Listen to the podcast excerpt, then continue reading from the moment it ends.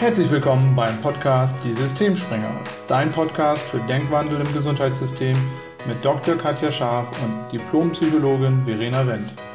Ja, herzlich willkommen zu einer neuen Folge Die Systemsprenger. Heute nur mit mir, Verena Wendt, und mit einer ähm, Frau, die sich bei mir gemeldet hat, weil sie einen Therapieplatz gesucht hat vor einiger Zeit. Das ist die Frau Löffler und sie hat ziemlich lange gesucht nach einem Therapieplatz und da haben wir uns gedacht, wir machen mal eine Folge daraus und befragen mal jemanden nach den persönlichen Erfahrungen, ähm, ja, mit der Suche nach Psychotherapie. Frau Löffler, herzlich willkommen. Schön, dass Sie heute dabei sind. Hallo. Hallo. Und genau, ich bin ganz gespannt. Wir haben schon mal eine andere Podcast-Folge so ein bisschen theoretischer zu dem Thema gemacht. Ähm, aber ich würde jetzt wirklich gerne mal wissen, wie Ihre persönlichen Erfahrungen waren. Mögen Sie mal so ein bisschen erzählen, was Sie für Erfahrungen gemacht haben auf der Suche nach einem Therapieplatz? Sehr gerne. Ähm, ich glaube, groß überschreiben kann man das Ganze mit dem Thema. Es ist sehr, sehr schwierig. Mhm. Das trifft, glaube ich, ganz gut. Und ähm, es ist ähm, erstmal ganz schwierig durchzublicken, wo man überhaupt suchen muss und wonach man suchen muss. Das ist, mhm. glaube ich, das, was, was am Anfang so die, die größte Hürde ist. Ja. Weil es einfach so viel unterschiedliche Bezeichnungen gibt. Einmal für die Therapeuten an sich und ähm, einmal natürlich auch für die Therapieverfahren. Und wenn man da selber noch nicht viel Erfahrung mit hat, ist es ganz schwer, da einen Ansatz zu finden, wo man überhaupt anruft. Das kann das ich so gut. Der, der erste Punkt.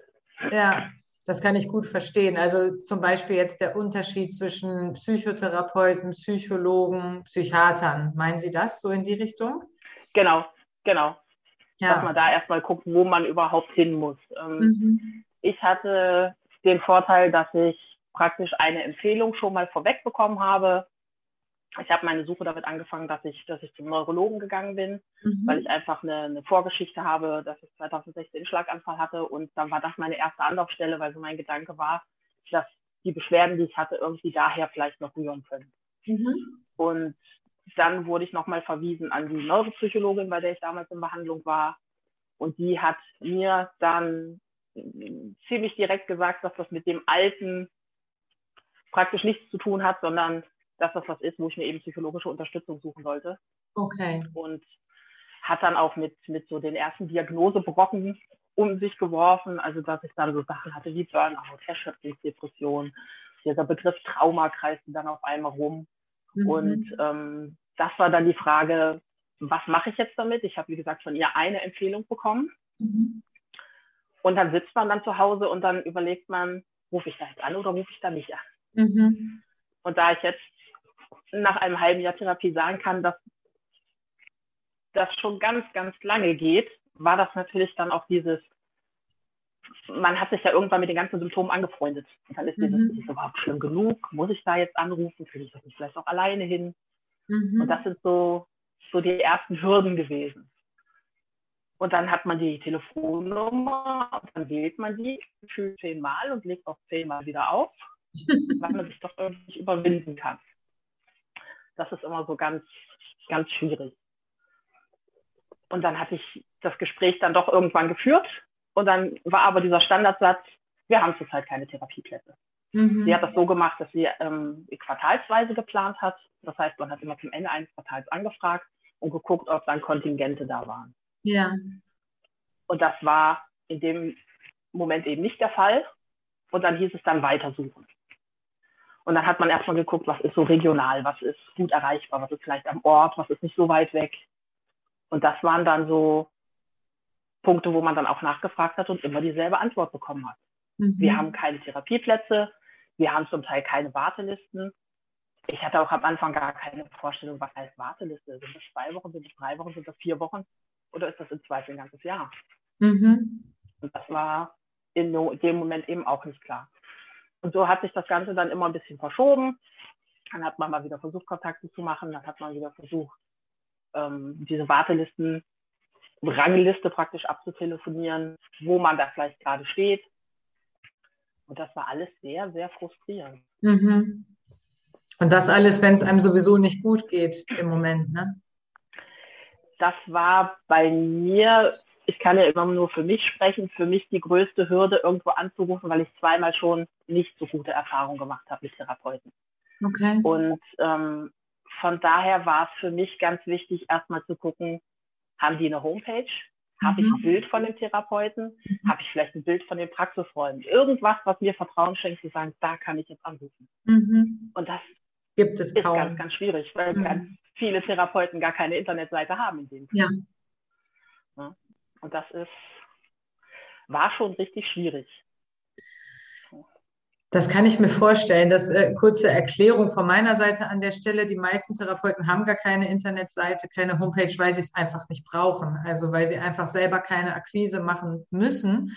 Dadurch, dass der, die Situation schon so lange so ist, dass ein äh, Therapieplatzmangel herrscht, haben die lange Wartelisten, die in der Regel voll sind und werden auch so mit, mit Anrufen bombardiert, ähm, dass sie einfach keine eigene Homepage brauchen. Von daher ist es tatsächlich ganz schwierig, so eine Art Eindruck im Vorfeld zu bekommen. Ja, also das war für Sie schwierig. Und wie haben Sie es gemacht? Also Sie haben im Internet die Adressen rausgesucht und haben die dann doch abtelefoniert. Genau. Ja. Und als genau. Sie dann nicht Alles das, was wie gesagt so im Umkreis war. Ja, genau. Und als Sie dann nicht weitergekommen sind, was haben Sie dann gemacht? Ähm, ich habe, wie gesagt, versucht, mir das auch so breit wie möglich es mir möglich war, weil das darüber reden, was einem fehlt, auch so eine ganz große Hürde war. Mhm. Ähm, dann natürlich schon mal versucht, so im, im engeren Kreis abzufragen, Mensch, kennt ihr da nicht jemanden, so dass man es irgendwie über die Schiene versucht.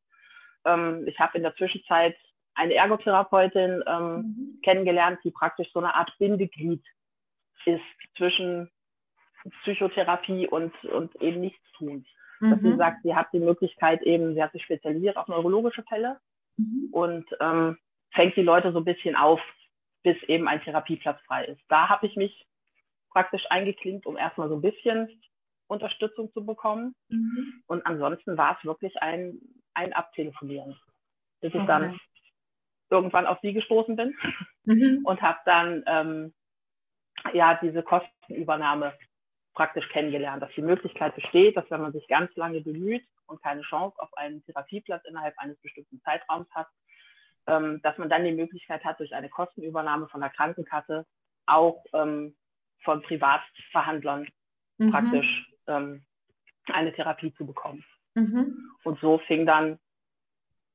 die Odyssee mit der Krankenkasse an, um es halt okay. so zu beschreiben.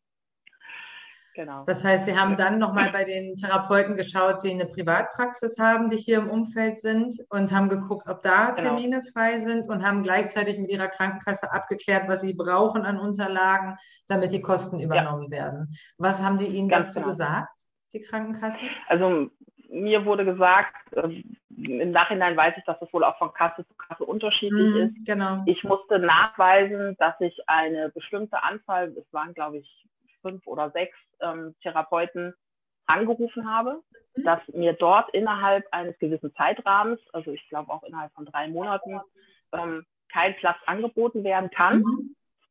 und dass ähm, ich dann jetzt eine Chance wahrnehme, eben bei einem Privatbehandler unterzukommen. Wer das dann aber auch nochmal bestätigen muss, ja. läuft dieses Kostenübernahmeverfahren. Okay, und da haben Sie dann, dann jemanden. auch per se im ersten Schritt abgelehnt wurde. Ah, okay.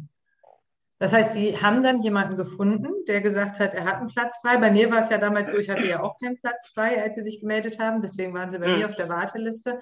Aber Sie haben dann ja jemanden hm. gefunden, wenn ich es richtig weiß, ne? Und das waren Sie dann in dem Sinne.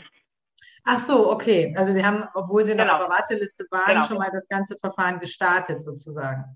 Ah, genau, verstehe. genau, weil das mir gesagt wurde, dass das wohl auch diverse Zeit braucht. Absolut, das macht total Sinn. Und das ist aber abgelehnt worden. Mit welcher Begründung? Genau, genau. Ähm, dass ich äh, im Grunde noch nicht alles ausgeschöpft hätte. Es gibt ja, was ich zu dem Zeitpunkt damals auch nicht so genau wusste, verschiedene Möglichkeiten an Termine ranzukommen, eben über mhm. diese Kassenärztliche Vereinigung. Die Krankenkasse schickt eine Liste zu und das ist aber alles sehr, sehr vage, weil selbst die Termine von dieser kassenärztlichen Vereinigung, die sind keine sicheren Therapieplatztermine, sondern es sind einfach nur Sprechstundentermine. Ja. Und ich habe in meiner Zeit ähm, der Suche einige Termine wahrnehmen können, diese Erstgespräche. Und das ist neben dem Angehen dahin zu gehen und zu sagen, was man hat. Das war irgendwann wie so eine Art Bewerbungsgespräch. Ich habe dann da gesessen und habe mir aufgeschrieben, was ich ähm, sagen muss, damit ich mein Leiden möglichst glamourös präsentiere, dass das Gegenüber auch merkt, äh, mir geht's wirklich schlecht und ich. Da, ja. da, da ist Behandlungsbedarf. Mhm. Und das ist, ähm, war ganz, ganz schwierig. Ja. Und dann habe ich diese Erstgespräche gehabt und man geht da ja mit so einer Erwartungshaltung rein, wenn ich das jetzt so gut wie möglich präsentiere, dann müssen die mich ja auch nehmen. Mhm. Und dann sitzt man da eine Stunde, breitet sein Seelenheil aus. Der Therapeut als Gegenüber fängt dann natürlich Sachen an zu triggern, die für ihn wichtig ist und sind, um zu wissen, was ich habe. Ja. Und ich werde dann nach einer Stunde dort entlassen, stehe dann da und habe aber trotzdem keinen Therapieplatz. Mhm. Und das ist auch so ein Punkt, der, der ganz schwierig ist. Ja, das finde ich total wertvoll, dass Sie das mal aus Ihrer Perspektive schildern.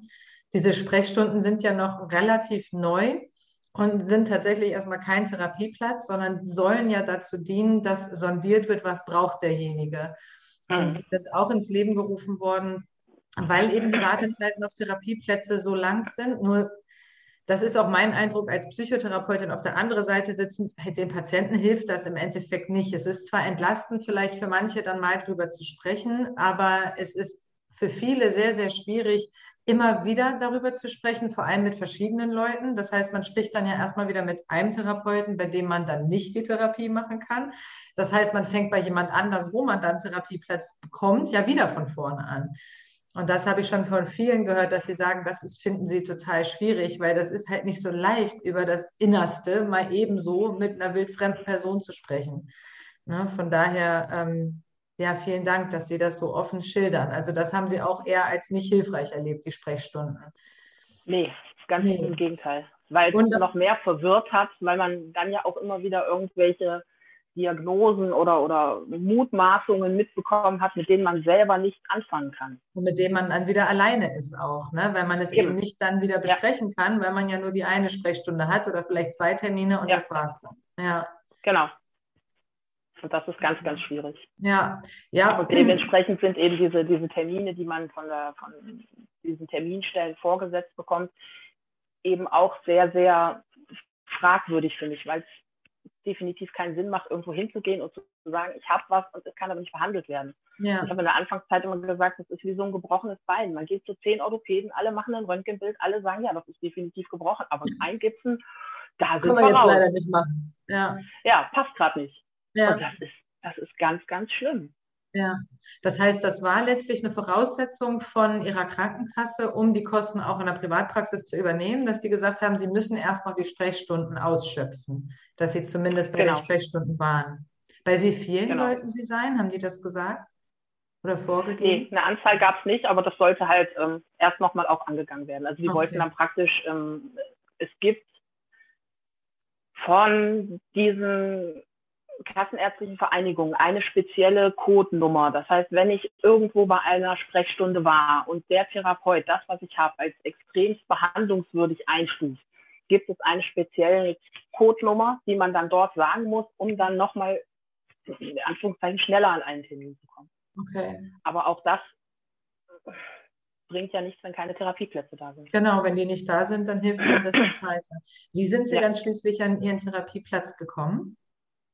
Ich habe ähm, dann nochmal im Zuge dessen, dass ich mir dann irgendwann einen festen Tag gemacht habe, wo ich das abgearbeitet habe, ähm, was auch ein Problem ist, weil Sprechzeiten von Therapeuten sind zu Zeiten, wo man, weiß ich nicht, Donnerstag zwischen 9 und 9.05 Uhr oder Mittwoch, wenn der Mond im dritten Haus von Jupiter steht. Also das ja. ist ganz, ganz schwierig. Ja. Habe ich mir dann immer versucht, einen Tag zu machen, wo ich sage, okay, und da telefonierst du die jetzt an, mhm. und suchst dir was. Und dann habe ich bei einer ähm, Praxengemeinschaft nochmal angerufen und hatte aber nicht die Therapeutin dran, die ich eigentlich so im Visier hatte, sondern einen netten Kollegen und habe dem das Ganze geschildert und er sagt, wir können Sie gern zu einem Erstgespräch einladen. Aber auch dieses Erstgespräch gibt Ihnen nicht die Garantie auf einen freien Therapieplatz. Und dann habe ich mich dann ganz herzlich bedankt für die Chance und habe gesagt, dass ich das einfach nicht mehr kann dass ich das nicht kann, irgendwo hingehen, um meine Geschichte zu erzählen, um dann wieder wegzugehen. Mhm. Und dann sagte er, okay, das kann er verstehen. Und dann war das Gespräch dann beendet und eine halbe Stunde später klingelt das Telefon. Und dann hat dann meine Therapeutin zurückgerufen und hat gesagt, sie möchte mich trotzdem kennenlernen. Okay. Und das seitdem sind Sie dort. In Therapie. Okay. Ja. Wie lange hat dieser ganze Prozess gedauert? Insgesamt ähm, gesucht habe ich ein halbes Jahr. Okay, und auch ein halbes Jahr wirklich aktiv, also dass Sie immer ja. wieder abtelefoniert haben. Ja. ja. Und was würden Sie sich wünschen aus Patientensicht, was sich verändert am System?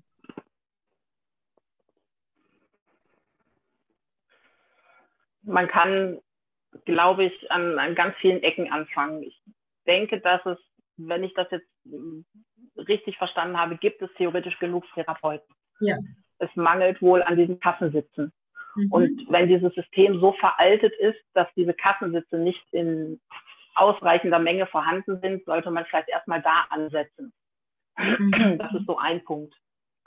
Dann ähm, diesen ganzen Wust an verschiedenen Begrifflichkeiten und an Therapieverfahren, dass das einfach viel präsenter ist. Also jeder weiß, wenn er sich Bein gebrochen hat, dann gehe ich zum Orthopäden. Wenn ich Ohrenschmerzen habe, gehe ich zum Ohrenarzt. Mhm. Aber ich glaube, dass das einfach noch so, so eine Tabu-Ecke ist, dass man da nicht genau weiß, wo gehe ich denn da überhaupt hin? Natürlich mhm. ist die erste Anlaufstelle oder sollte die erste Anlaufstelle immer der Hausarzt sein. Ja.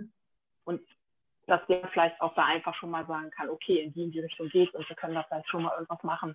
Mhm. Und ich kann Adressen weiterreichen. Mhm.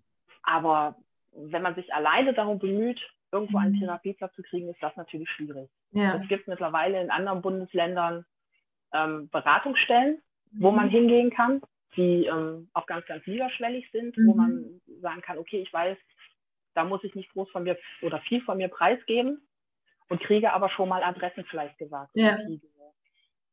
Die Möglichkeit, da einfach ein bisschen einen Blick für zu kriegen, wo ich mich hinwenden muss. Mhm. Sowas wäre zum Beispiel wünschenswert. Ja, okay.